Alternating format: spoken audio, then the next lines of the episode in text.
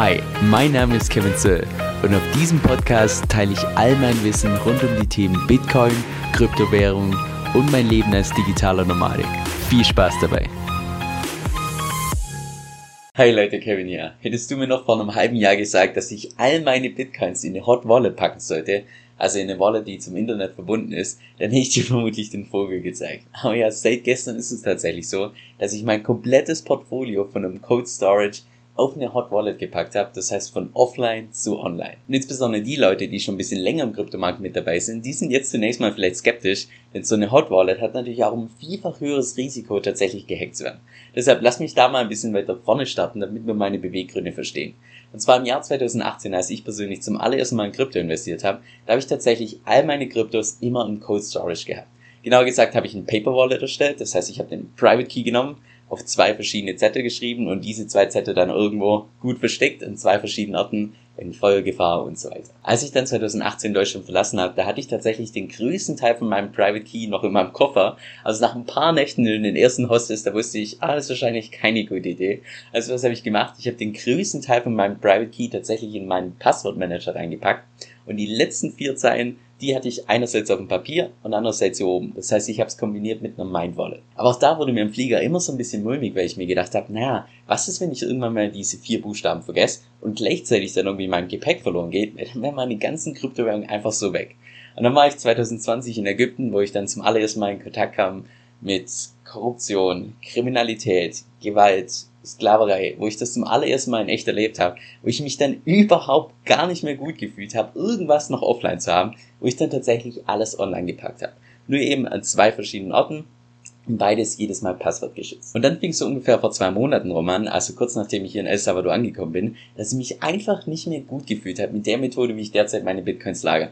Und das hat dann schlussendlich tatsächlich dazu geführt, dass ich so ein, zwei, wenn nicht dreimal die Woche mit meiner Public Address tatsächlich gecheckt habe, sind meine Bitcoins noch da oder sind sie mittlerweile schon verschwunden. Und genau zur gleichen Zeit habe ich mich auch unter anderem mit so Plattformen auseinandergesetzt, wie beispielsweise Cake, wo ich dann so Optionen kennengelernt habe, wie, oh, es gibt ja sogar Versicherungen oder Beispielsweise, dass du deine Coins einfrieren kannst. Also im Prinzip, ich sag mal, Optionen, die verhindern, dass bei einem potenziellen Hack, dass dir da eben nichts passieren kann. Und dann fing es ungefähr vor zwei Wochen an, dass ich mir unterbewusst einfach gedacht habe, naja, wenn ich jetzt tatsächlich so eine Landing-Plattform benutze, wo ich dann einerseits kombinieren kann mit Einfrieren und andererseits gibt es vielleicht noch eine Versicherung, wenn ich sowas benutze bei meinen Bitcoins, ist es nicht vielleicht sogar sicherer als die Methode, wie ich derzeit meine Bitcoins lager.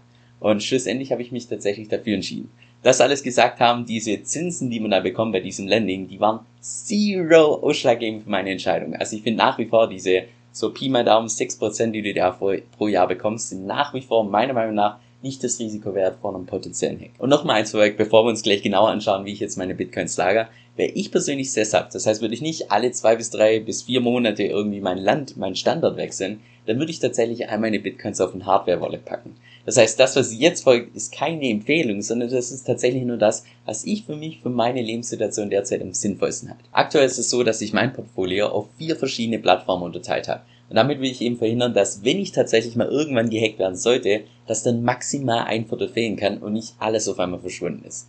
Gleichzeitig benutze ich natürlich bei jeder einzelnen Plattform ein einzigartiges, langes Passwort, was in meinem Passwortmanager gespeichert ist. Und natürlich bei allen auch die Zwei-Faktor-Verifizierung, sodass man immer noch mein Handy braucht, um sich tatsächlich anmelden zu können.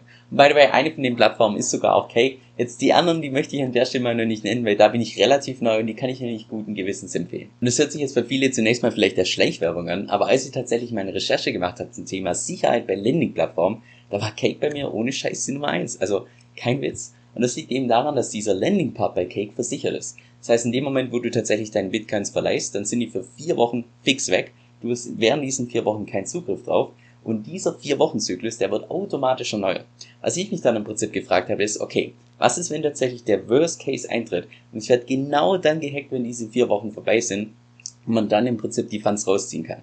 Selbst dann ist es anscheinend so, und das habe ich mir extra nochmal vom Support bestätigen lassen, dass du erstens eine E-Mail bekommst, wenn da irgendjemand was ändert, und zweitens bräuchte der Hacker dann immer noch die Zwei-Faktor-Verifizierung, um tatsächlich die Funds zu seinem Account zu senden. Das heißt, das Risiko besteht, aber ist meiner Meinung nach echt brutal niedrig bei Cake. Jetzt bei den meisten anderen Landing-Plattformen, da gibt's noch nicht mal eine Versicherung. Das heißt, wenn du mal nur diesen Landing-Part vergleichst von Cake und anderen Plattformen, dann macht Cake wirklich einen richtig guten Job. Aber wie gesagt, trotzdem, ich habe mein Portfolio aufgeteilt auf vier verschiedene Teile. Was ich nur weiß jetzt, dass ich mich so viel besser fühle als davor. Du machst dir keinen Begriff. Und sollte alles gut gehen und ich werde tatsächlich nie gehackt, dann habe ich aufgrund der so Pi mal Daumen 5 bis 6 Prozent Zinsen, die ich da bekomme, hätte ich sogar tatsächlich nach zwölf Jahren mein gesamtes Portfolio verdoppelt. Was echt krass ist. Und selbst nach vier Jahren ist der Zugewinn schon so hoch, dass im Prinzip ein Viertel von meinem Portfolio komplett gestohlen werden könnte und ich wäre trotzdem noch gleich im Plus. Was echt krass ist. By the way, in dem Zug habe ich auch nochmal ein Viertel Bitcoin in DFI umgewandelt, weil ich mich einfach in letzter Zeit so viel auseinandergesetzt habe mit diesen tokenisierten Aktien und den dezentralen Krediten und ich persönlich kann mir einfach kein Szenario vorstellen, dass diese zwei Services nicht genutzt werden. Von daher bin ich gerade echt bullisch eingestellt, was die DeFi-Chain angeht. Aber naja, niemand weiß die Zukunft. Ich kann mich natürlich auch irren. Jetzt abschließend, also die Sache, die ich bei dem Thema gelernt habe, ist, dass tatsächlich die beste Art, seine Kryptowährung zu lagern, ist die Art, die am besten zu dir und deinem Lifestyle passt. Weil bei mir als digitaler Nomade sind diese Code Storage Lösungen sind einfach ein Unding. Und bei mir persönlich hat es sogar freaking drei Jahre gedauert, bis ich mal endlich von diesem Glaubenssatz losgekommen bin, dass Code Storage das einzig wahre ist und nichts anderes ist sicher und so weiter. Und mittlerweile fühle ich mich so viel besser, wo ich das Ganze sogar online habe, wo es in der Theorie gehackt werden könnte, aber ich mir diesen, ja, einfach dem Risiko komplett bewusst bin.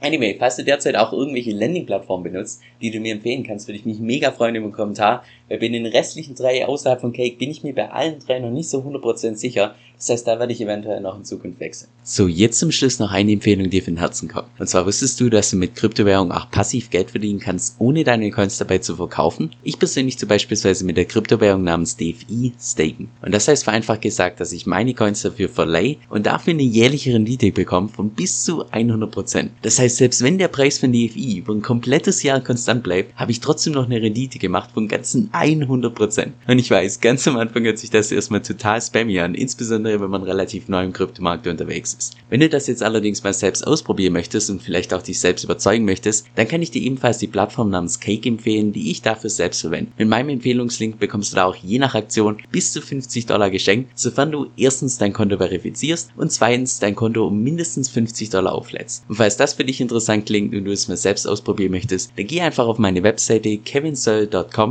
kevinsoe.com-cake. Das ist kevin, s o e l lcom c a k e Die Einnahmen, die ich dadurch bekomme, gehen zu 100% in die Hundestiftung. Also viel Spaß beim Ausprobieren und vielen lieben Dank für deinen Support. Und jetzt noch ein kurzer Disclaimer. Dieser Podcast stellt weder eine steuerrechtliche noch eine finanzielle Beratung dar. Das heißt, alle Informationen sind wirklich nur zu Informationszwecken bestimmt.